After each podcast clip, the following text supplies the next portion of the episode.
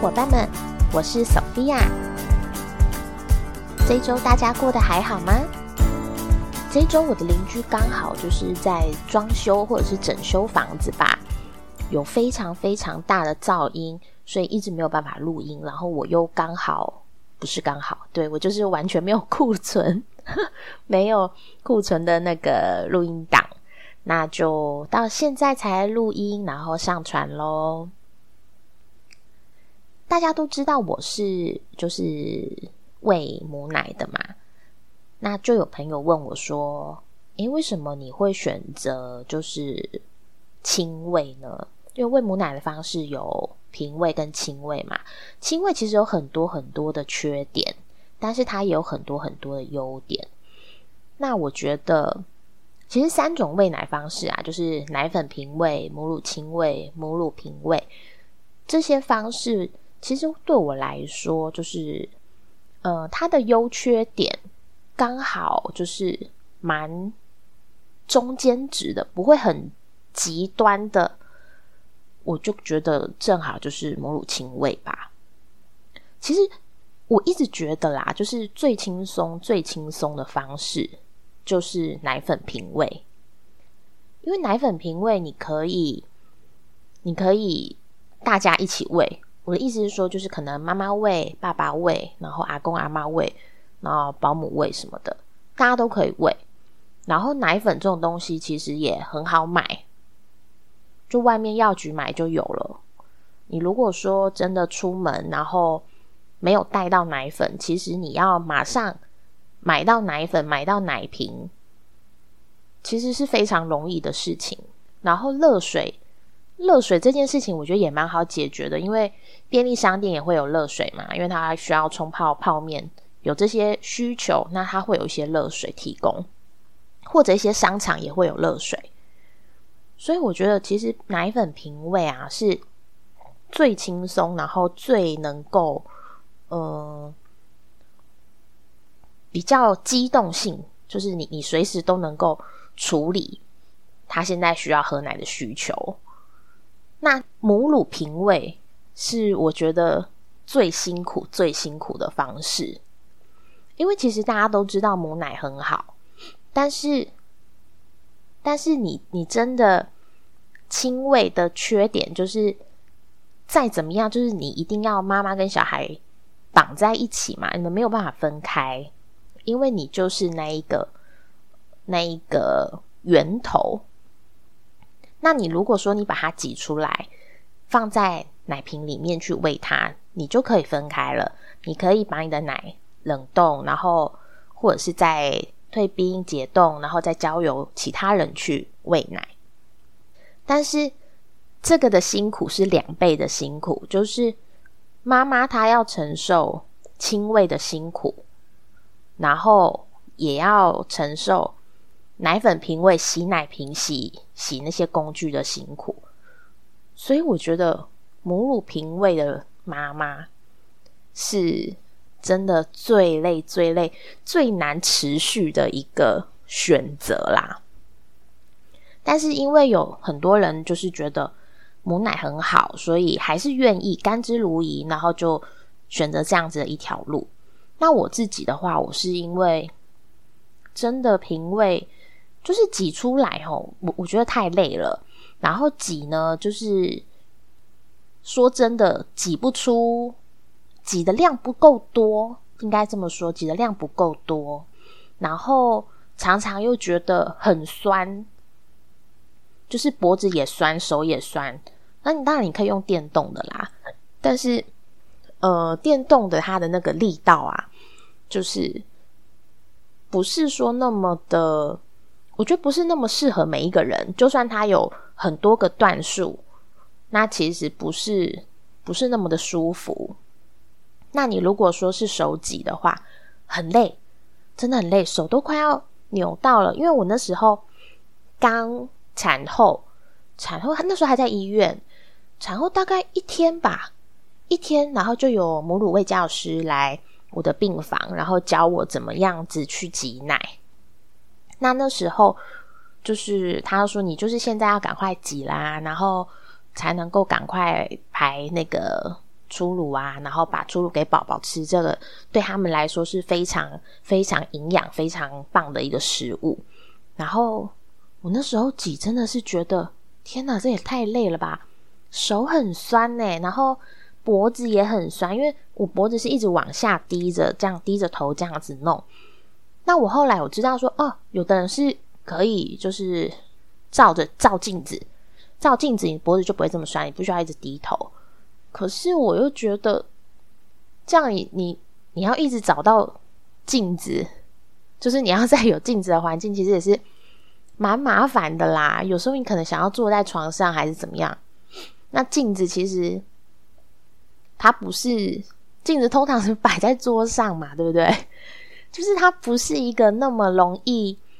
跟着你，然后有一个很好的摆放位置的东西，那就觉得不是很方便。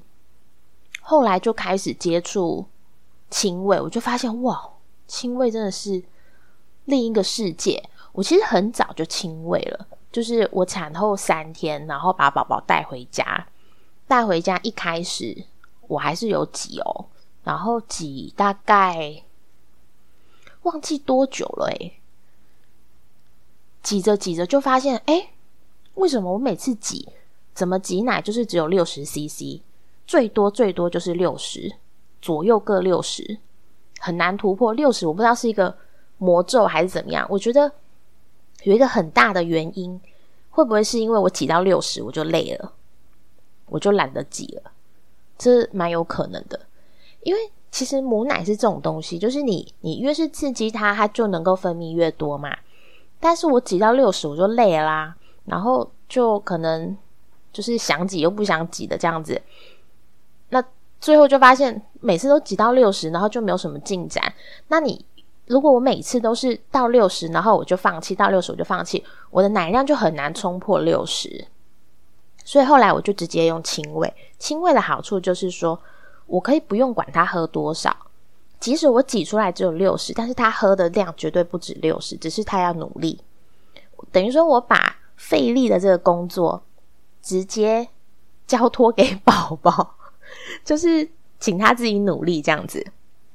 那妈妈就轻松一点嘛，对不对？妈妈就觉得好，就是贡献出我的身体，然后让他自己努力。那但是亲喂有一个。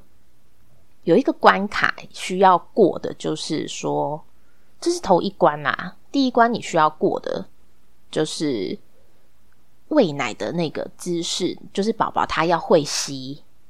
那宝宝会吸，其实，嗯，一开始哦，其实出生婴儿他的吸力啊，其实不会到很很大力。你你如果说是。我说出生婴儿是真的几天而已。你如果说真的比较大了，他那个吸力不好说，因为我也是有受伤过。宝宝还没有长牙齿，然后吸奶的时候就可以把妈妈的乳头吸受伤。那这个其实就是姿势的问题。那所以一开始如果说他还很小很小，那你就开始去尝试轻微的话，呃，有机会就是你可以没有经历。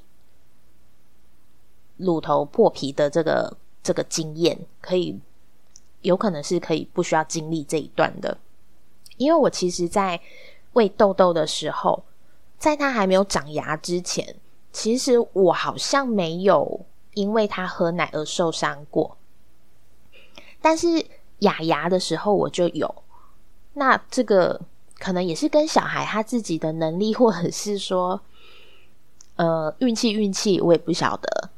那如果说真的已经受伤了，然后你再去喂奶，其实很痛苦，非常痛苦，因为很痛。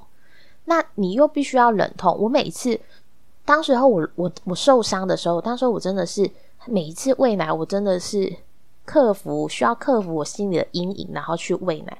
那一段时间真的非常辛苦。但是当我的伤口好了以后，就就没事了。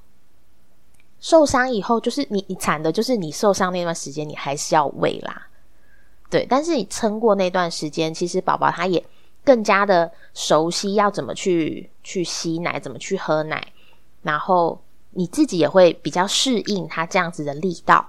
那其实真的雨过天晴，整个过程都会舒适很多，然后方便性我觉得也方便很多。那母乳亲喂其实就是呃，它的关卡就是这一部分啊。我觉得第一关就是喂奶的时候，它的姿势的问题，就是宝宝吸奶的方式。然后第二关的话，可能就是你抱宝宝的方式。你一直抱着他，其实手会累嘛。那后来我是躺位，是我最最轻松、最轻松的方式，所以我其实很喜欢躺着喂。但是躺位就是也是需要需要一点时间练习，因为每个人的身体的算是高度吗？厚度厚度。应该是说厚度，就是你侧躺的时候，其实你的胸部跟床会有一段距离嘛。那宝宝的头，你也要看宝宝头的大小，所以他的嘴巴并不一定就是会在你胸部乳房的位置，所以你就需要去瞧说，诶，怎么样的姿势躺着，然后他的嘴巴的高度刚好是可以符合你的胸部的高度。那如果说你找到这样子的方式，比如说像我自己是，我可能宝宝垫着一个枕头，或者说我的手这样子枕在他的头下面，就是你可以想一些方式，然后去调整彼此的高低差，然后调整好以后，真的哦，很轻松，真的很轻松，真的会一边喂奶他一边睡，然后我自己也一边睡。如果第一胎的话啦，就是你没有其他小孩要顾的话，其实会轻松很多。那如果说你自己是挤奶挤出来，或者是奶粉瓶喂，那你就不可能，你你就一定要起床嘛，你就势必一定要起床，然后去弄奶粉啊，然后或者是弄那个挤奶器啊，然后弄那些瓶瓶罐罐啊，你就会变成这样子。那每天晚上也就是要弄那一些，因为一开始宝宝如果还没有睡过夜，半夜起来用这些其实都很正常。那亲喂的好处就是说，你可以宝宝在那边挨挨挨的时候，你就把他抓过来，然后一样躺着喂，这样对，喂喂可能就睡着了，真蛮有可能的啊！我是觉得其实母亲喂方便啦，真的方便。可是出门的话哦，出门其实现在很多地方会有哺乳室，那。有一些地方确实还是没有这样子的设施，所以有时候我们会需要，比如说喂奶巾啊、哺乳巾啊这些其他就是协助的东西，那有时候就会有比较不方便的情况。但是这个部分哦，因为我跟你说，小孩子还小的时候，至少三个月以前。我们一般来说是比较少带出门，当然你要带出门也 OK 啦。那只是说这么小的孩子，你出门的时间，嗯，或者说你去的地点，适合小孩子地点其实不多，并不多，所以这样子的几率其实并不是很高。那等到小孩子大一点以后，他喝奶的频率没有这么高了，就会比较容易一些。那我自己是这样子，有时候如果真的还小，然后他真的需要喂奶喝奶了，那当地他又没有提供，嗯，哺乳室，然后或者是说那个地方其实用喂奶巾也不是很方便，或者说你自己心理上有一些障碍，没有办法去去克服，你还是觉得在外面即使用着喂奶巾，你还是觉得很矮热，觉得不是很。很很乐意。那我之前是有一段时间是这么做，我是直接就是回去车上。如果说我们家是开车的话，大部分出门那段时间，大部分出门一定都是开车啦。那就会有一个有一个密闭空间，然后自己可以在那边喂奶，就比较好一点，方便一些。而且，呃，就是自己个人的那个 哺乳室。但是这个要就是你车子停的位置要离你出外的地方不远啦。那你如果一般是去那种比如说观光景点，那通常就是你就是要走到停车场这样子，或者是说，比如说你下车之前，你出发之前先喂奶，然后到目的地以后再喂一次奶，然后然后到观光景点逛一逛，回程的时候一样在车上再喂一次奶，其实就嗯就 OK 了啦。对，那有光景是有哺乳室的嘛，你就可以看干不干净，要用那边的哺乳室，可能就会呃在时间的运用上面会更方便一些。啊，如果真的没有，我觉得。直接在车上喂是蛮好的方式，因为我是用这样子的方式去度过蛮多的、蛮多的困难，就是变成这样子就哎比较容易一些。那其实亲喂以后啊，母乳亲喂以后，等到宝宝他转变成要开始吃副食品，我不反而才觉得说啊，如果他现在是喝奶多好。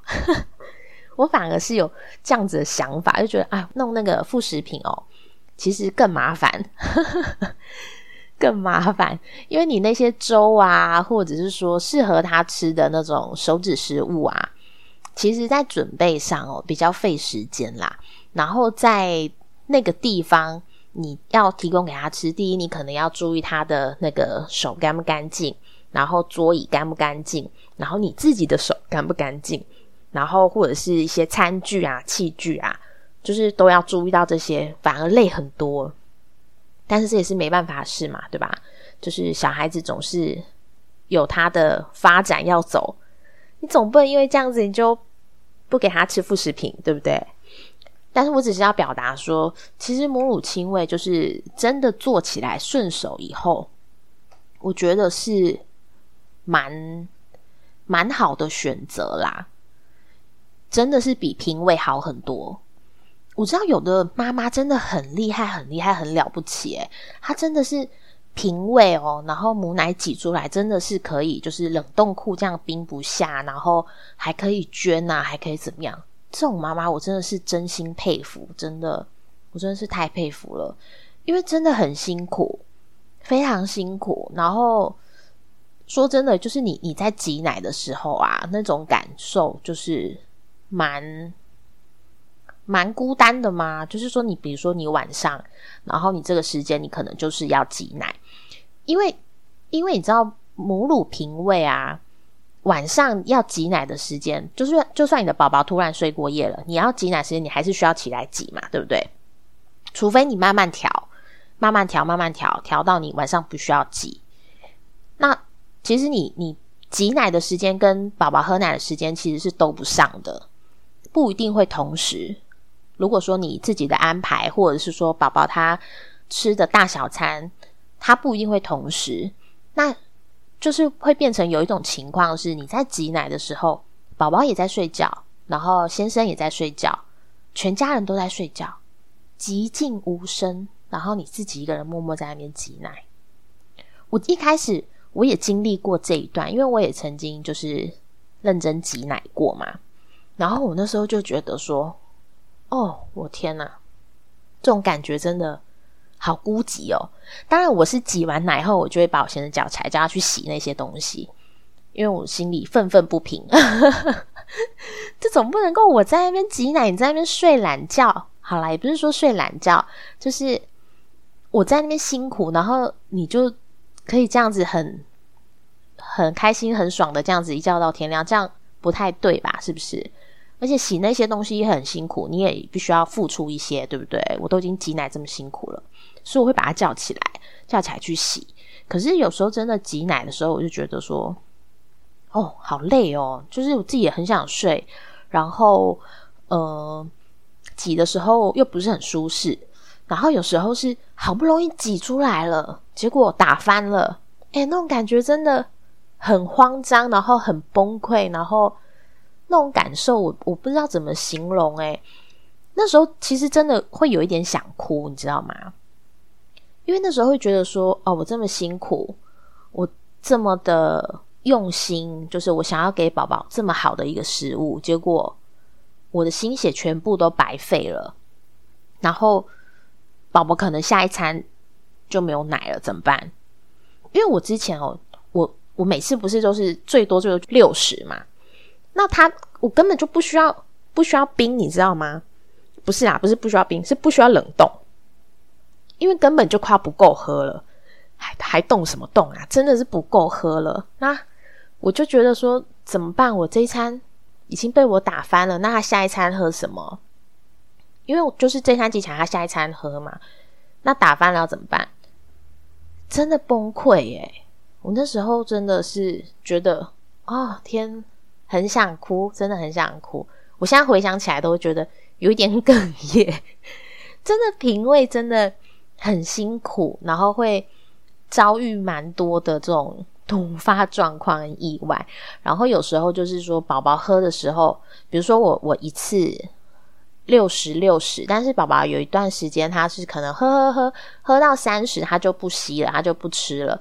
那你那三十你要怎么办？你要冰起来呢？要要等下一餐呢？要怎么样？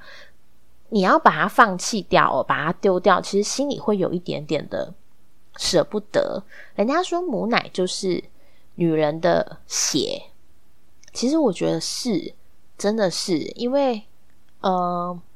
是你的心血，也真的是你自己本身的血液的血，很辛苦。然后你你提供的养分，那自己本身的养分，其实也就是尽身体机能，它本身就会尽所能的剥夺你摄取的养分，放到你的母奶里面。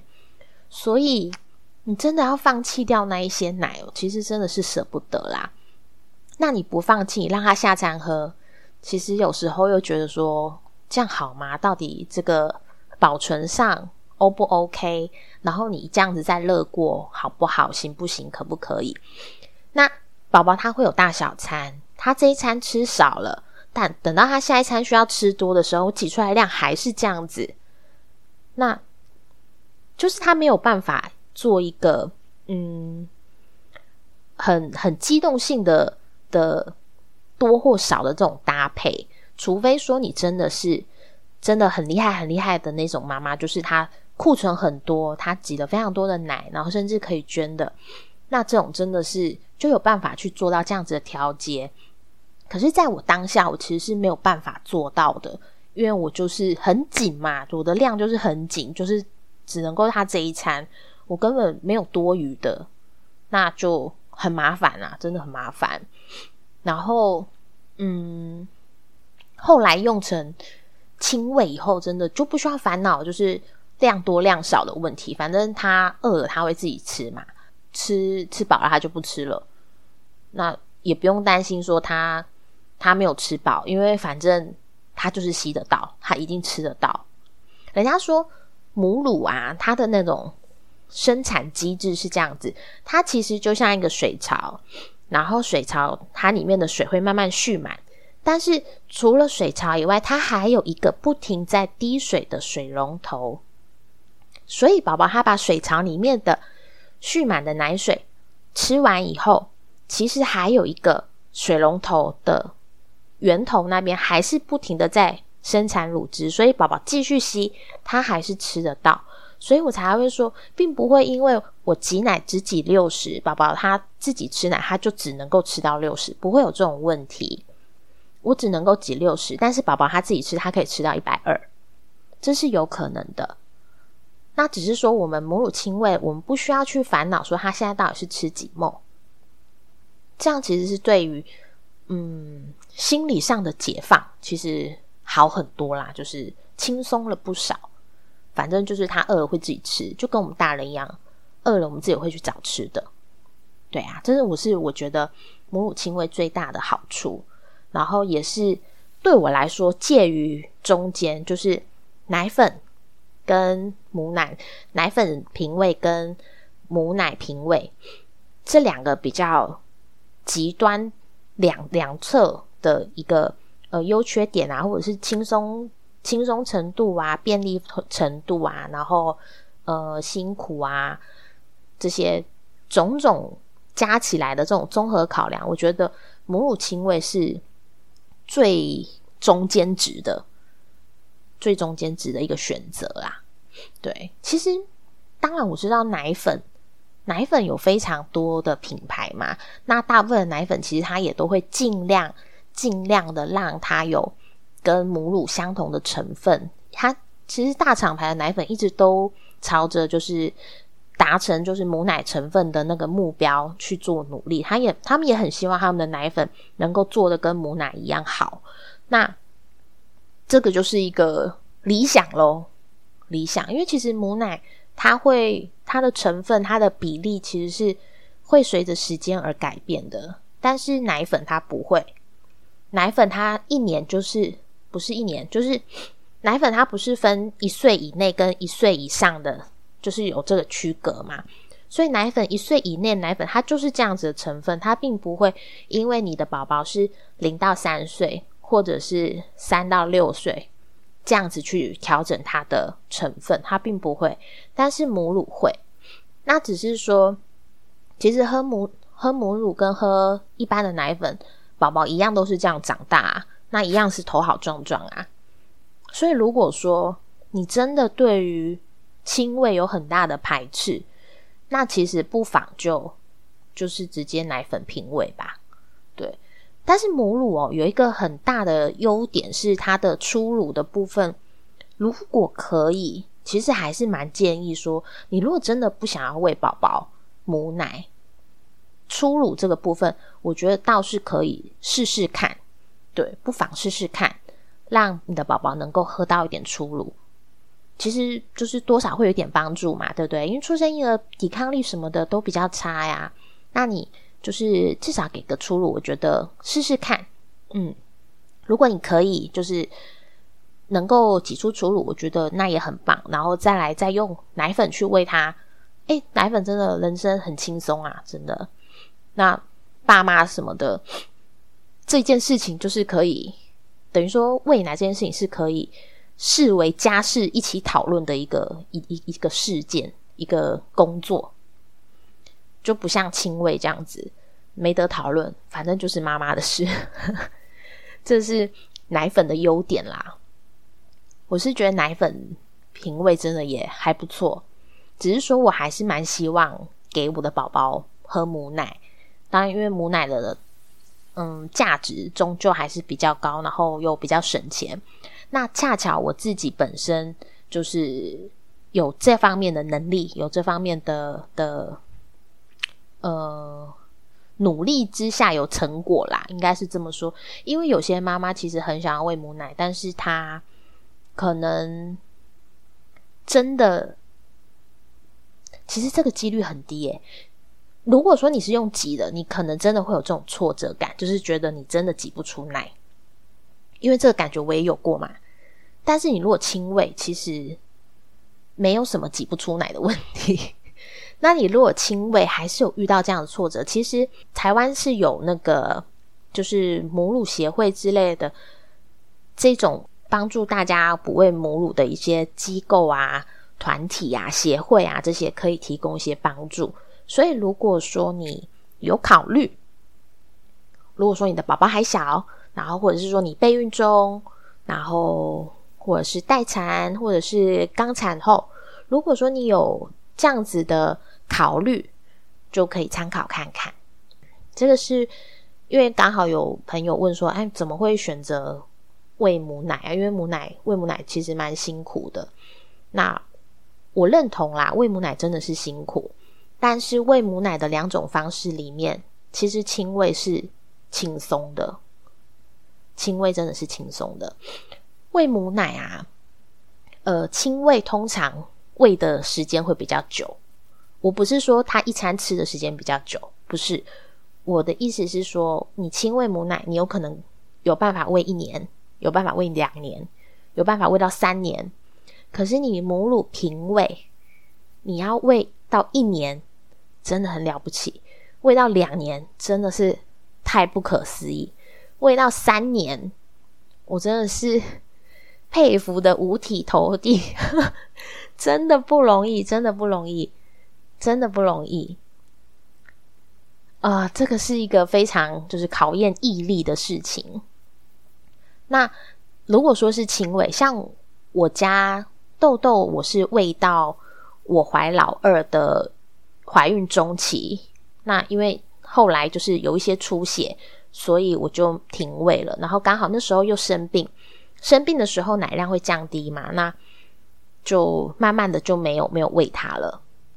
那我在雅雅雅雅的话，它是到现在一岁，我还在持续亲喂，所以其实亲喂的，呃，因为它轻松啦，所以所以会比平喂能够更能够坚持下去吧。